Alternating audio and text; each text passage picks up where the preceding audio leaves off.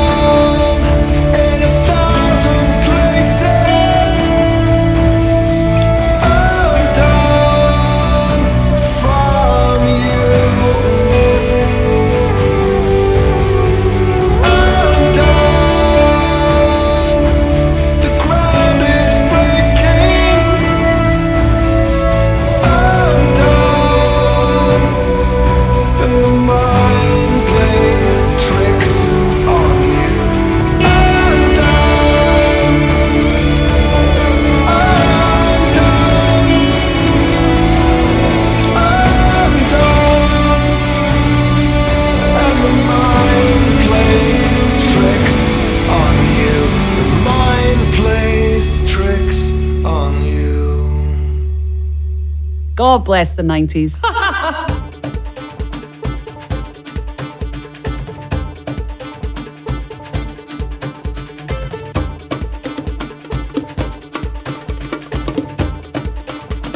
Y después de Bus vamos con algunas preguntas. Lo primero que quiero es agradeceros a todas las personas que habéis mostrado interés. Ya sabéis, muchos de vosotros, mi obsesión particular por esconder la figura del locutor detrás de las canciones, pero entiendo que en estos 8 años que el programa ha estado en antena se puedan generar algunas preguntas. Vamos a ir en orden, ¿vale? Rosa Rivas, que además patrocina el programa, nos pregunta lo siguiente. ¿Escribes antes el contenido y lo lees para grabarlo o improvisas? ¿Calculas lo que te durará? Tengo mucha curiosidad por saber cómo se hace radio. Muchas gracias, Rosa, la chica de la eterna sonrisa. Bueno, creo que viste parte del proceso en el programa 600, cuando nos juntamos en los estudios Furinyaki antes de que empezara esta locura del confinamiento. A ver, siempre me gusta tener unos apuntes que me sirvan de apoyo y a los que pueda recurrir si se me va la pinza. Pero aquí tenemos que diferenciar en dos cosas. Por ejemplo, un programa mucho más guionizado lo puedes hacer cuando no tienes invitados y quieres repasar a fondo un disco. Pero como ya vistes en el programa 600 o en cualquier emisión que hayas podido escuchar donde he invitado a alguna banda, el guion prácticamente no existe porque la conversación te va llevando de acá para allá. Ahí entra otra cosa que es la agilidad mental que muchas veces pues eh, no se tiene y otras veces pues estás un poco más espabilado y, puedes hacer preguntas interesantes. Respecto a la duración de cada programa, bueno, Bienvenido a los 90 es un proyecto amateur como, como bien sabéis, no tenemos señales horarias ni, ni cuñas publicitarias ni un jefe detrás dando la vara. No sé si eso llegará algún día, pero de momento me muevo por sensaciones. ¿Que a veces una entrevista se ha extendido demasiado? Pues sí. ¿Que otras veces soy yo el que no logra sacar la idea que llevo dentro y me enrollo? Pues también. Lo que sí te puedo decir, Rosa, es que estoy intentando acortar la duración para que sea más cómodo a la hora de escuchar. En fin, amiga, que espero que nos veamos pronto, que tengo muchas ganas y así podemos hablar de esto y sobre todo de música, que es lo que nos gusta a todos.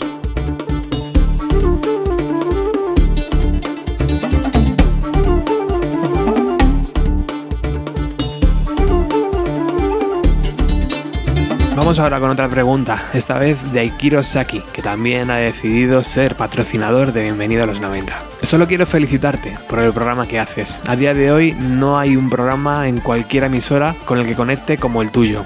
Felicidades y por muchos años. Mis dos proposiciones son especial 20 años de White Pony, de Deftones y de Fragile, de Night Nails. Saludos. Me hace muy feliz leer este tipo de comentarios porque detrás de cada bienvenida a los 90 hay mucho tiempo invertido con la intención de hacer sentir exactamente lo mismo que sentía yo cuando escuchaba radio en los 90. Soy consciente de que esta es una forma muy personal de hacer radio, con todo lo bueno y todo lo malo que eso puede tener, por lo que es normal que no haya nada parecido en otras emisoras. Respecto a los especiales, ¿qué me comentas? Acabarán llegando. No sé si antes de que acabe esta temporada o ya lo dejaré para la siguiente, pero llegarán. Prometido. Veo por aquí que Aitiro tiene otra segunda pregunta que dice así. Si yo digo Fantastic Planet de Failure, ¿tú dices? Pues ya te adelanto que soy malísimo para este tipo de juegos, pero te diría Throwing Cooper de Leaf. Mil gracias Aitiro por tus preguntas.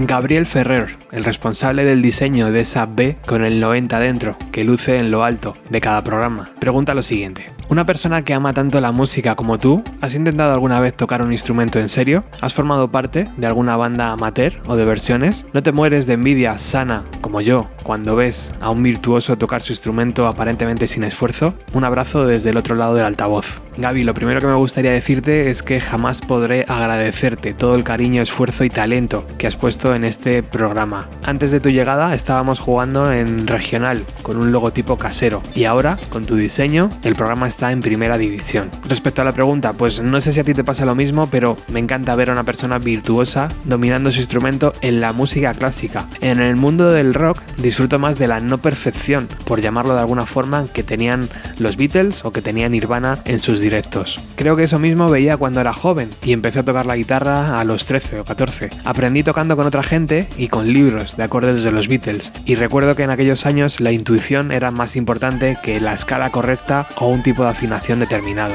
Aunque siendo honesto, Gaby, creo que lo que me pasaba es que me daba muchísima pereza tener que ir a clase durante años para acabar tocando canciones de Nirvana, que eran las que realmente me gustaban en aquella época. Lo de tocar en bandas llegó mucho antes de hacer radio. Empecé a tocar en el instituto con bandas como Androgynia Cool, The Rain, Senseful, Venus Noes y he terminado hace unos años en un proyecto llamado Royal Buster, en el que grabamos un disco y donde toco el bajo. Se puede escuchar en Spotify si os apetece. A día de hoy no estoy en ninguna banda, pero no descarto estarlo. Me gusta mucho tocar con otra gente y aprender, pero es verdad que con mi trabajo más lo de la radio me queda muy muy poco tiempo y tengo que elegir. Y en esa guerra pues siempre gana la radio. Pero es verdad que sigo teniendo mi guitarra y que sigo tocando de vez en cuando. Así que lo mismo, Gaby, pues tenemos que formar una banda tú y yo, ¿no? Y algún otro locuelo que haya por ahí. Una banda tributo a Nirvana. ¿Qué te parece? Muchas gracias, amigo, por la pregunta. Vamos con otra novedad porque quiero hablaros de mi último descubrimiento. Charlie Valentine reside en Londres y hace discos bajo el nombre de No Home. Esta es toda la información que poseo sobre este artista, pero si entras en su Bandcamp puedes ver que ha lanzado ya varios EPs y este Fucking Hell es su primer disco. Se trata de la vida y de la muerte, de jugar con el diablo y de sentir un poquito de amor. Así describe el sonido de No Home. Ahora me contáis qué sentís. Escuchamos AB in This Economy.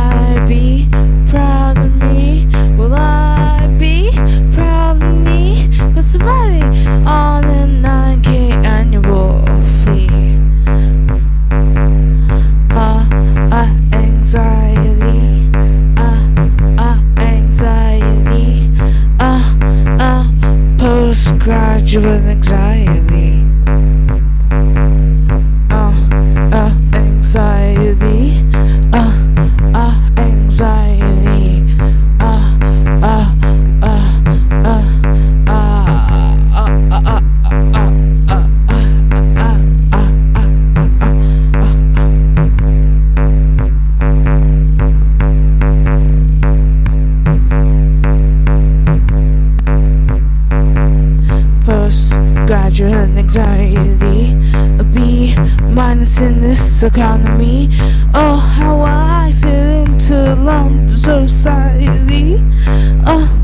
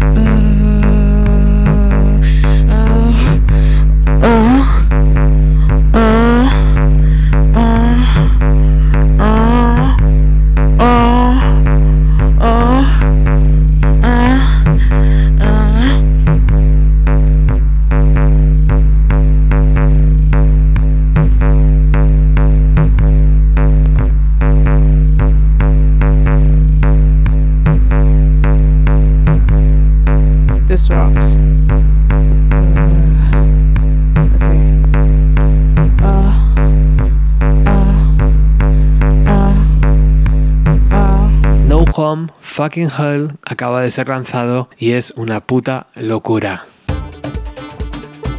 Vamos ahora con Dani, ese pedazo de líder y cantante de Radio 75, que pregunta lo siguiente. Pero realmente, ¿qué pasó con Carlos Galán? ¿Cómo te gusta el salseo, Dani? ¿Eh? ¿Cómo te gusta el salseo? La verdad es que echando la vista atrás, ha pasado ya unos meses de todo esto. Y mm, creo que la salida de Subterfuge Radio fue una derrota, en toda regla, ¿no? De esas que te duelen y te duelen porque soy un enamorado de ese sello. A ver, muy resumido, para intentar no aburrir mucho a la gente, lo que pasó es que presenté un proyecto para crear Subterfuge Radio y tras un año de trabajo, pues Carlos Galán me sacó del proyecto con un mensaje de WhatsApp, ni siquiera, ni siquiera una llamada. ¿Qué le llevó a tomar esa decisión? Pues creo que todo fue una falta de comunicación y también pues... Eh, ¿Qué os voy a decir? Creo que ya lo dije todo en los programas, ¿no? Pero trepas, chupópteros y abrazafarolas los hay en todas las empresas y en este mundo pues, pues también. Pero tal vez, Dani, lo que más me dolió de todo aquello es que los programas que llevé yo de la manita a esa emisora, ninguno decidió abandonarla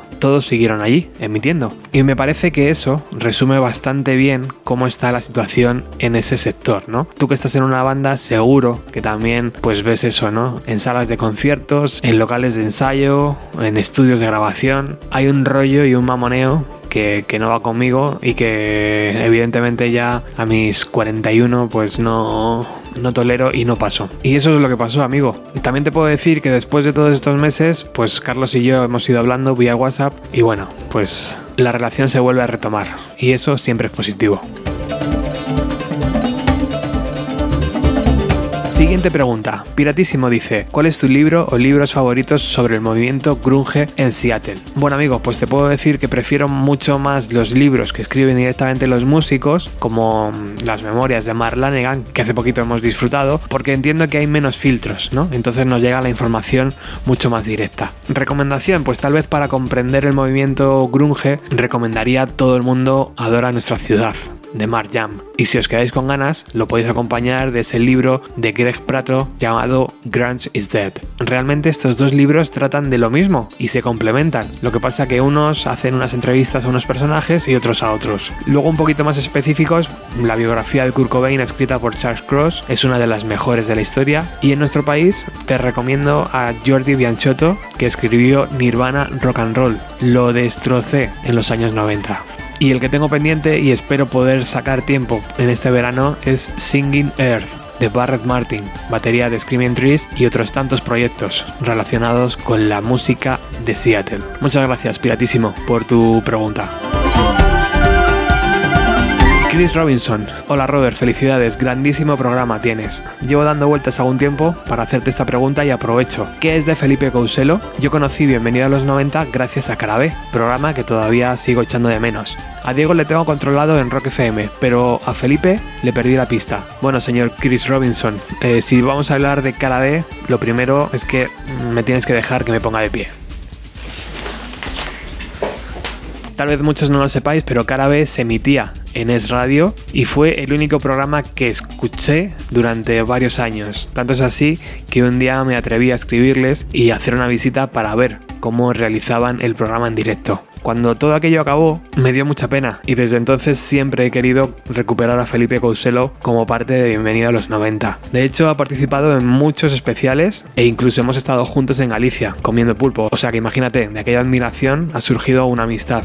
¿Qué le pasa a Felipe? ¿Por, por qué no sigue haciendo radio? Que yo creo que es la pregunta, ¿no? Creo que son los temas laborales y sobre todo la paternidad lo que le tiene alejado de las ondas. Y también te digo, cada cierto tiempo llamo a su puerta con la esperanza de convencerle. No sé, tal vez dentro de poco nos dé una alegría. Muchas gracias, Chris Robinson, por tu pregunta. Vamos con otra cuestión, la de un oyente anónimo, que dice lo siguiente. ¿Cuál es para ti la mejor banda de la historia? Pues querida amiga, querido amigo, es bastante fácil. Los Beatles son los que más me impactaron de joven y los que a día de hoy me siguen emocionando. Y hablando de los Beatles, Paul McCartney está a punto de lanzar una reedición de su disco Flaming Pie, editado en 1997. Ahora ese material se remasteriza y se incluirán además demos, descartes, versiones, etcétera, etcétera, etcétera. Así hasta llegar a 5 CDs y 2 DVDs. Saldrá el próximo 31 de julio, pero ya podemos escuchar la demo casera de Beautiful Night, grabada en 1995 con Paul al piano y a la voz.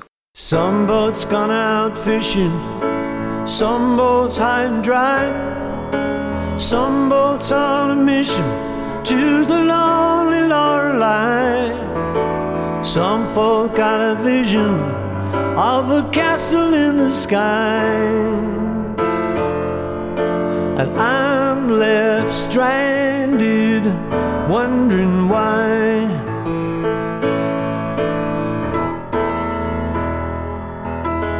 I don't need a rowboat.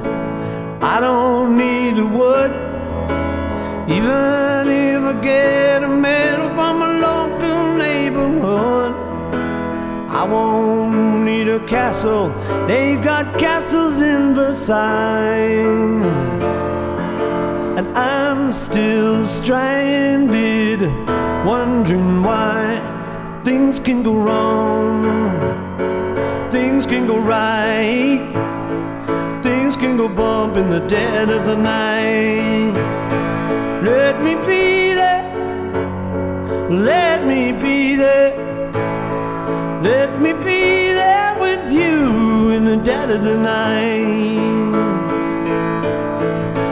Make it a beautiful night for me. It's a beautiful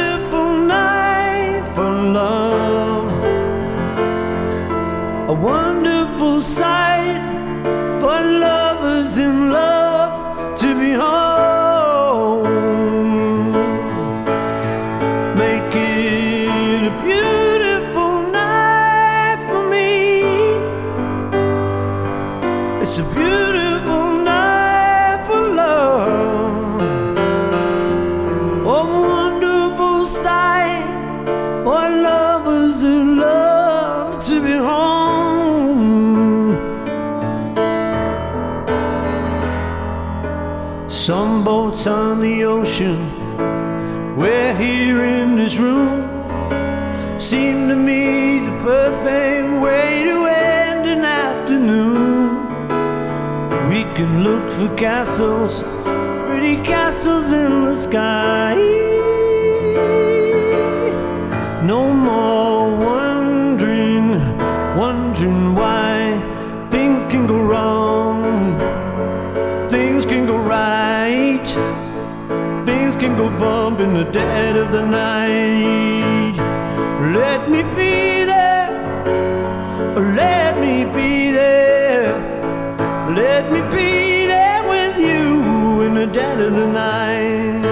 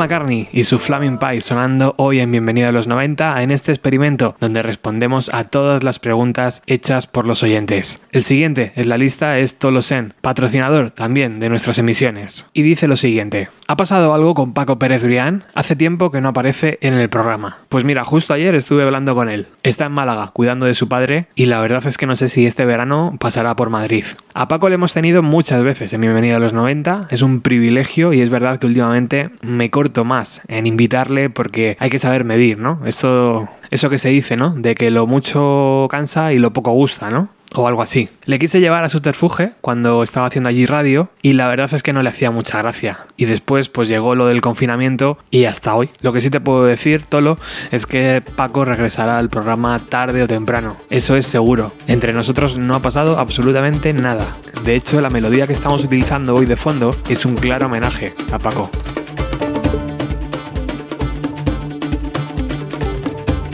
J. Ocio, otro de nuestros mecenas activos, nos pregunta lo siguiente: ¿Qué debe tener una banda para ser noventera y para que pueda aparecer en Bienvenida a los 90? Pues la verdad es que el criterio es súper personal. Para que una banda suene en Bienvenida a los 90, primero me tiene que gustar mucho, eh, debe tener algo en su música o en la voz de su cantante que me haga sentir algo por dentro, eso es, eso es seguro. Algunos ejemplos claros son las bandas de la casa, que así las llamo yo, pues un poco las que todos conocéis, ¿no? Que han sonado por aquí: Avalina, Prozac, Vidal, Gioza, No Dogs. Metropol, Radio 75, James Vieco, Letraste, Craneón, 61 Garaje, Bocángel, Die Away o Verónica Enderlux y me dejo muchísimas en el tintero. Respecto a lo que debe tener una banda para ser noventera, bueno, pues el criterio que establecí hace muchos años era que debía tener su éxito más notable dentro de esa década. No sé si es correcto o no, pero ese es el que hemos seguido a lo largo de los años. Así que Juanjo, muchas gracias por participar en esto.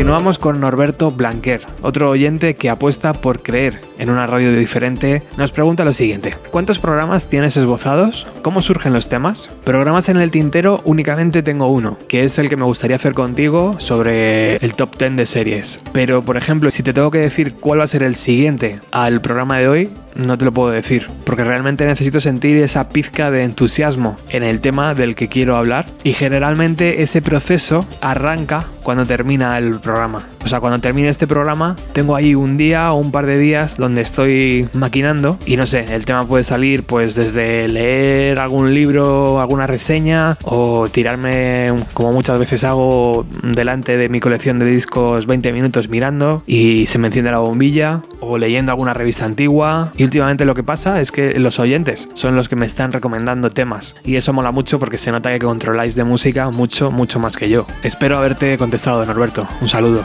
El siguiente en la lista, Eduardo Mayordomo, que también ha decidido patrocinar el programa. Pregunta lo siguiente, si te hicieran una oferta para presentar un programa de Radio 3, ¿la aceptarías? ¿Pondrías alguna condición en caso de aceptarlo? Que conste que yo prefiero que sigas por aquí, porque se nota que eres libre y te salen unos programas impresionantes. Bueno, Eduardo, muchas gracias, primero por ese piropazo y decir que tu pregunta tiene tela, ¿eh? Siendo muy realista, te tengo que decir que sí, que me gustaría colaborar en Radio 3, pero que no me gustaría trabajar en Radio 3. ¿Por qué te digo esto? Pues porque creo que en Radio 3 hay profesionales formados para hacer radio musical y creo que eso se nota, ¿no? Lo mío es prácticamente un hobby y primero no hablo bien, mi inglés es muy justito y de música tampoco controlo mucho. Pero dicho esto, me encantaría colaborar con Radio 3 porque me he criado con ella. Yo soy, soy producto de Radio 3 y por ejemplo a un pequeño espacio en Radio 3 Extra, pues me encantaría. O incluso alguna colaboración con algún programa en, yo que sé, algunos minutillos en una sección de dentro de un programa, pues sí, me encantaría hacerlo, la verdad. Pero ya te digo, creo que hay mucha gente por delante de mí bien formada que son capaces de hacer radio mucho mejor que lo que hago yo.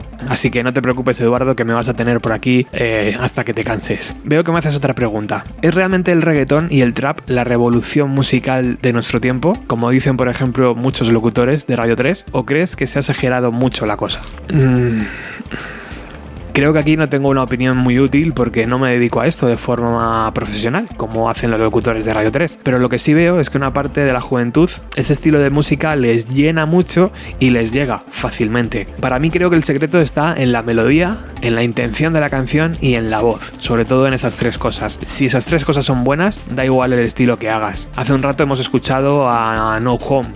Ya me contaréis qué estilo es ese, ¿no? No sé, no tengo ni idea, pero para mí suena futuro. ¿Os recordad aquella charla que hicimos con Musgo? ¿Os acordáis de ella? Para mí eso es realmente el futuro, ¿no? Y para terminar esta chapa que te estoy soltando, Eduardo, yo creo que la siguiente revolución musical vendrá desde Estados Unidos o desde Inglaterra y seguro que tendrá esos tres elementos. Buena melodía, intención en las canciones y una buena voz. Vamos con la siguiente pregunta antes de escuchar otra canción. Primux dice, ¿qué grupos actuales estás escuchando? ¿Qué grupo no te gustaba y te acabó conquistando? ¿Harías un especial a mis amados Helmet? Felicidades por el programa, lo descubrí hace poco y estoy enganchadísimo. Gracias por tu curro. Postdata, acabo de acordarme que tienes prometido un especial de Cred Dooley. Ahí lo dejo. Encantado, Primux, de saludarte y muchísimas gracias por esas palabras de cariño. A ver, grupos actuales que esté escuchando, pues la mayoría acaban sonando en Bienvenido a los 90. Muy de vez en cuando hago programas de novedades y si estoy escuchando un grupo actual, generalmente lo meto ahí. Hoy es un buen ejemplo para saber lo que estoy escuchando. Grupo que no me gustaba y que me acabó conquistando. Pues aunque no te lo creas, al principio Morphine no me terminó de entrar y yo qué sé, con el paso de los años, pues a día de hoy me puedo hacer un tatuaje de ellos perfectamente. Una banda increíble que al principio pues bueno, y cuando te empapas de su historia, pues te conviertes. Sobre Helmet, Haría un especial, por supuesto, de ellos, pero lo haría contigo. O sea que cuando tú puedas y quieras, nos coordinamos y para adelante. Sobre lo que me comentas de Greg Dooley, es verdad, lo tengo pendiente. Todavía no lo he empezado porque le tengo muchísimo respeto, pero me apetece muchísimo hacerlo. No sé si será para esta temporada o ya para la siguiente, pero especial Greg Dooley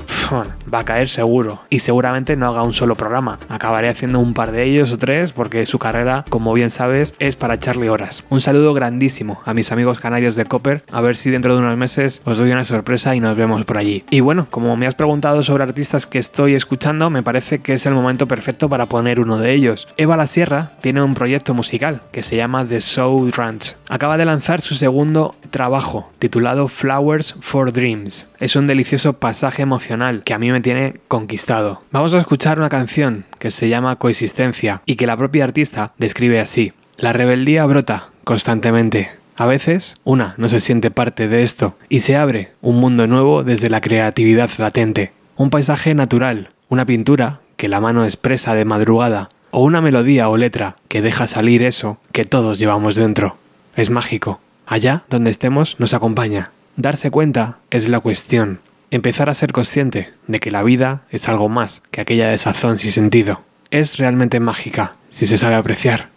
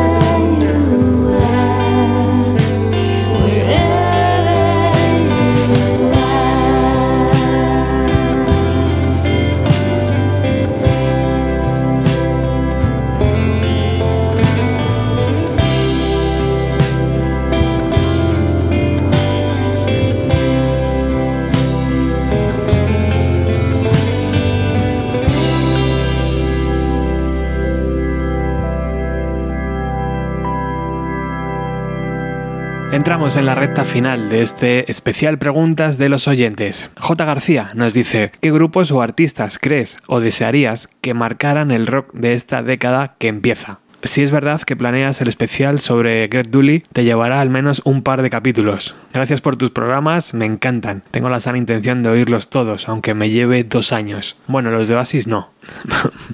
bueno, lo primero decirte que no te recomiendo escuchar todos. Eh, si por mí fuera, pues borraría yo qué sé, el 90%, por decir un número. Si te hablo con el corazón, me encantaría que Smashing Pumpkins grabaran un discazo y el rock volviera a ser importante, o que Ren anunciaran su vuelta y nos regalasen un disco brutal, o que Pearl Jam lanzaran un disco maduro pero digno de su legado, o incluso que los piratas o extremo duro fueran capaces de volver a emocionarme con un nuevo trabajo. Pero si te hablo con la cabeza, que creo que es lo correcto, me gustaría que Arctic Monkeys dieran con la tecla y fueran los que moviesen a la juventud. Un saludo enorme, amigo. Vamos con la siguiente. Nuestra amiga, Pan Grunge, que comenta casi todos los programas y que eso también nos da mucha, mucha fuerza para seguir. Nos dice lo siguiente. Yo quisiera preguntarte qué te hizo feliz en los años 90 y cómo empezaste a escuchar música y a la edad que te aficionaste. También me gustaría saber si tocas algún instrumento. Yo ando ahí, a palos con la guitarra. Bueno, amiga, pues lo del instrumento ya lo dije antes. Toco muy mal la guitarra, toco algo el bajo, toco también la batería y un poquito de piano. Que durante un tiempo estuve muy flipado. Me aficioné a la música desde pequeñito y escuchaba de todo lo que había en casa, en especial recuerdo a Juan Pardo. Después llegó un familiar, un tío mío, que me descubrió a los Beatles y algunos clásicos y justo en esos años ya llegaba el fenómeno Nirvana a España. Siempre recordaré entrar en el Simago de mi barrio y ver un montón de pósters y carteles promocionales del Nevermind, con el niño nadando en la piscina y el billete. Respecto a tu pregunta de qué me hizo feliz en los años 90, pues eh, el amor. Enamorarte, perderte, escaparte, llegar tarde a casa, compartir experiencias, yo qué sé, aquella mirada, aquel beso, en fin, era lo que tocaba, ¿no? Un saludo y muchas gracias por tu pregunta. La siguiente es de Marcos, que hace una pregunta bastante extensa y que creo que te voy a ir respondiendo pues según la leo, para que sea más fácil, ¿vale? Dice, buenas Roberto, un auténtico lujo de programa, directo a lo más profundo y nostálgico, a esa época donde la música se apoderó de mi vida. Tu mejor canción, disco o grupo, de otra década que no sean los 90. Pues para mí los Beatles. Grupo favorito en activo, pues creo que sería a día de hoy Radiohead. Grupo en activo que consideras que tiene o tendrá mayor influencia en la música. Pues por responderte otra cosa de lo que he dicho antes, creo que es el momento de disfrutar de la escena local y valorar esos artistas que no tienen mucha visibilidad, pero que están haciendo discos muy buenos. ¿Cuál es tu relación con Smashing Pumpkins y Radiohead? Pues Marcos, es una relación muy sana, muy laboral y te prometo que no hay nada guarro entre nosotros. Grupo favorito entre ambos. Joder, es que vaya pregunta, macho. Pues imagino que depende del día. Eh, es imposible quedarme con uno de los dos, pero hoy te diría que Radiohead y seguramente mañana o pasado te diría que es Smashing Pumpkins. ¿Qué figura como líder de banda te parece más importante, Billy Corgan o Tom York? Uf. Si me preguntas en los 90, creo que te diría Billy Corgan. Si hablamos del global de las dos bandas, posiblemente Tom York. Y ya que estamos, USA o UK, pues creo que hoy gana USA, pero mañana puede ser que UK. Seattle o Chicago, Seattle sin duda. Liverpool o Manchester. Liverpool porque he estado allí hace unos años y, y me encantó la ciudad. En los 90, ¿cuál es tu disco favorito huérfano? Es decir, ese disco de ese artista que solo escuchas y que nada más te engancha de ese grupo. Pues en su día compré el disco famoso de The President of the United States of America, ese que tenía la canción Pitches y Lamp. Y, y la verdad es que no volví a comprar nada ni, ni recuerdo nada más de aquella banda. Y por último me dice una pregunta que nadie te ha hecho. ¿Are you happy? Pues sí, me siento feliz, Marcos, por el cariño y el, y el trato que dais al programa. La verdad es que sois muy amables y eso es de agradecer en los días que corren.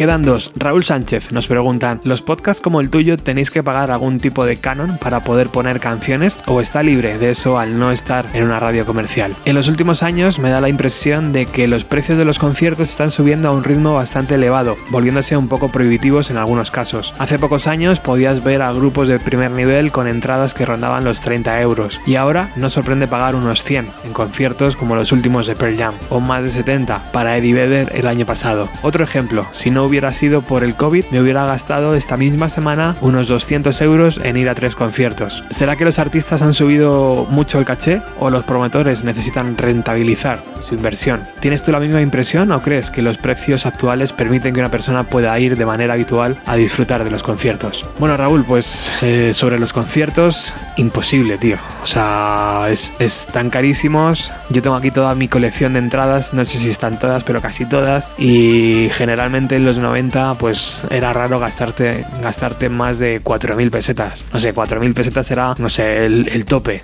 Eh, un artista que estaba ya en lo más alto, un Bob Dylan, eh, yo qué sé. También tengo aquí alguna de la última etapa de The Smashing Pumpkins que costaba 4.000 pelas, pero eso creo que era el tope, ¿no? Me da la impresión que ha pasado dos cosas. Ahora ya se hacen menos conciertos, las giras son más cortas y que las bandas se sienten importantes, ¿no? Y que, y que son parte de, de esa historia viva. Entonces aprovechan. Creo que los grupos prefieren hacer menos conciertos y tener mayor rentabilidad. Pero estoy contigo, es una pena que muchas veces vayamos a conciertos de esos de 70, de 100 euros y prácticamente no haya chavales jóvenes, porque es imposible que lo puedan pagar a no ser que sus padres o, lo que sea. Y es una pena, porque en los 90, acuérdate, había una mezcla muy chula, ¿no? De edades y eso ha desaparecido. Respecto al canon que me preguntas de los podcasts, pues los que están alojados en Evox, la plataforma ya paga a la Sociedad General de Autores. Por lo tanto, en ese aspecto estamos, cubiertos.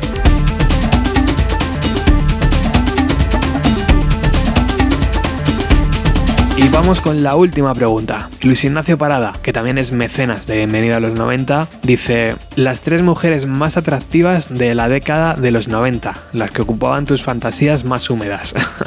Joder, aquí ya, ya entramos en terreno, en terreno peligroso, Luis. Pues, a ver, no sé hay muchas. Echando así la vista atrás, mm, me recuerdo que me impactó mucho Shirley Manson de Garbage. Recuerdo que Nina Pearson de los Cardigans también me impactó un montón. Y una de mis favoritas también es Melissa Aftermaur de Hole y Smashing Pumpkins. Pero de bandas de los 90 hay un montón. En fin, muchísimas gracias a todos por vuestro tiempo, por vuestras preguntas. Espero que no se haya quedado ninguna en el tintero. Y si os ha gustado conocer más detalles del programa, pues yo encantado de en un futuro hacer una, una nueva ronda de preguntas.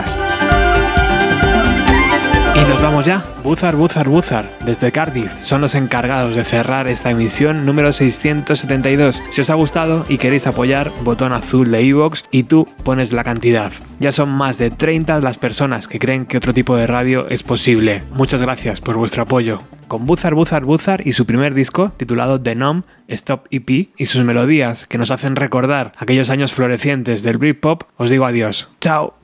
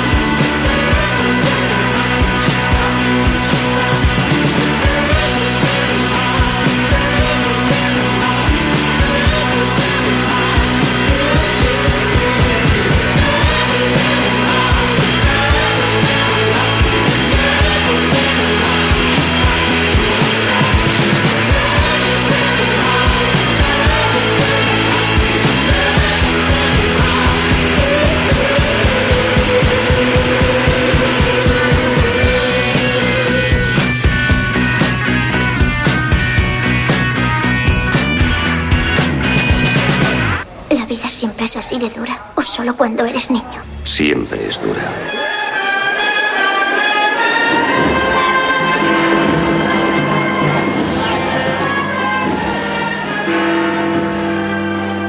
Bienvenido a los 90 con Roberto Martínez.